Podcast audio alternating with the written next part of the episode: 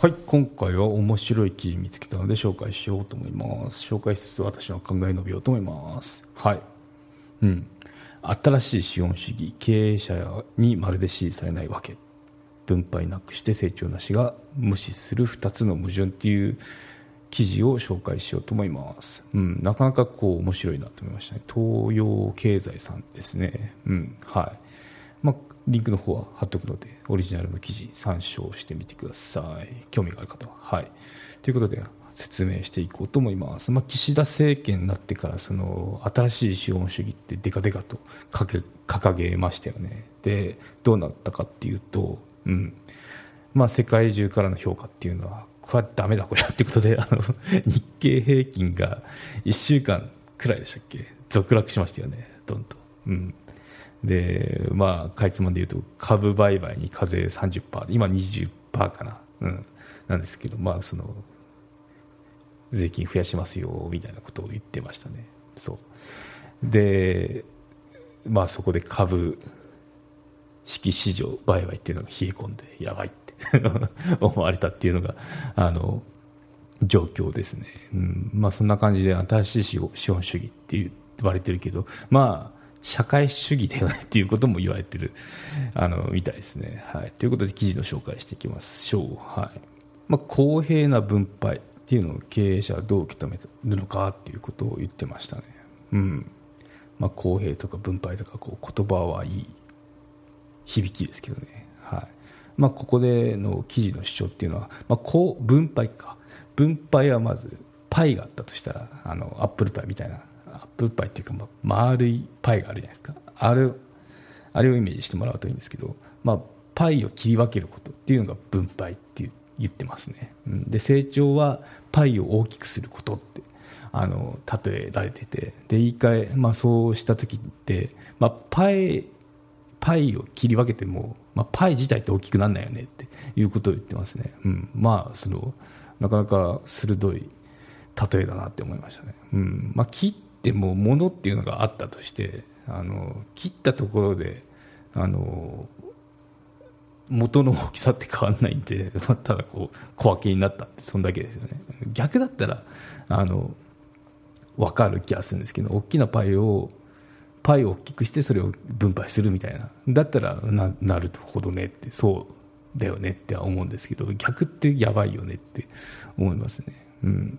そう。ということで、まあ、そういうことを言っててで分配が成長を促すっていうことを言ってますね。なんでこの分配が成長を促すってさっきパイ切ったらいやそれってあの切ったパイって大きくならないじゃんっていうそういうことで矛盾してるよねって言ってますね。うん。そう。なので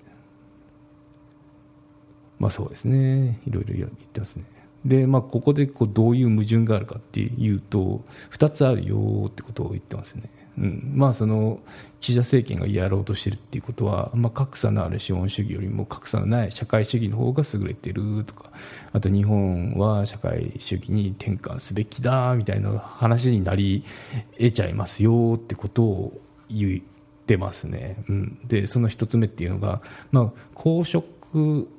高所得者よりも低所得者の方が消費成功、まあ、消費割る所得ですねが高いので低所得者の所得が増えると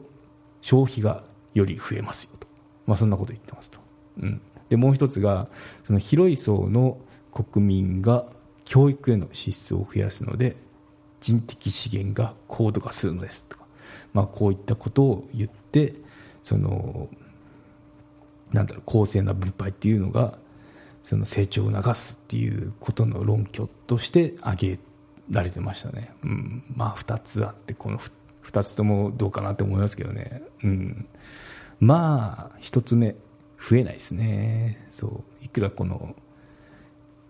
所得が上がったってもじゃあ所得が上がったからって消費が増えるかって言ったらそうは私も思いませんね、はい、で2つ目は今度あの広い層がまあその余裕ができたら教育に支出するよねって。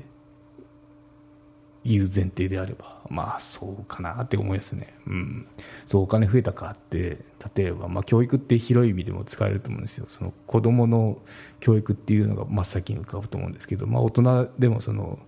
例えば自己投資に使うとかいうことって増えますかっていうところですね、うん、全体が。もちろんこのビジネス系の番組聞いてるような方っていうのは投資増やしていくと思うんですけど自己投資増やしていくと思うんですけど、まあ、一般のその普通の方っていうのは果たしてそのお金に余裕があるから自分への投資って増やすんでしょうかねって私は思いますね。はい、ということで、うん。でまあ、この2つのその矛盾点というかそのなんだっけ。分配が成長を促すっていう2つの論拠っていうのはこの2つですよっていうことに対して、まあ、大きな問題点ありますよねってことを言ってますね、うん、で同じく消費は増えないって言ってますね、うん。まあ、なんでかっていうと日本はその極度の低成長あと財政なんですよということで。低所得者は雇用や年金が今後も維持されるかっていうのが心配ですよ。なるとどうなるかっていうと、まあ、あの生活防衛のために貯蓄に回しますよね、私もそう思いますね、大体あの、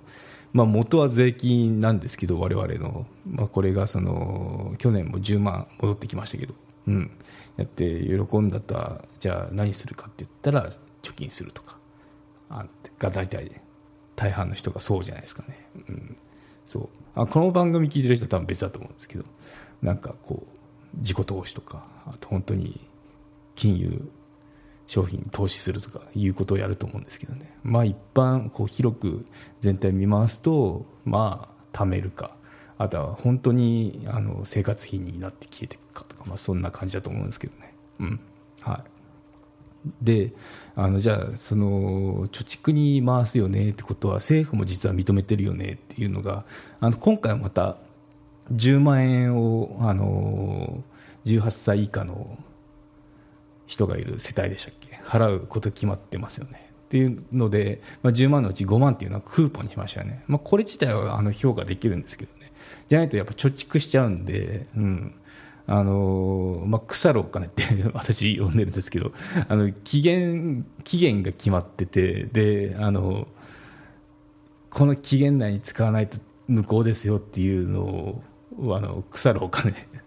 っていうので渡すとあのなんだろう消費っていうのをこう後押しするのであの全然貯蓄よりかはましだなって思うんですけどね、うん、で政府も分かってるからこのクーポン制にしたんですよね、うん、っていうことはやっぱあの結局はお金をなんだろう増やしたって分配してもその貯蓄するよねってことを分かってるわけですよね。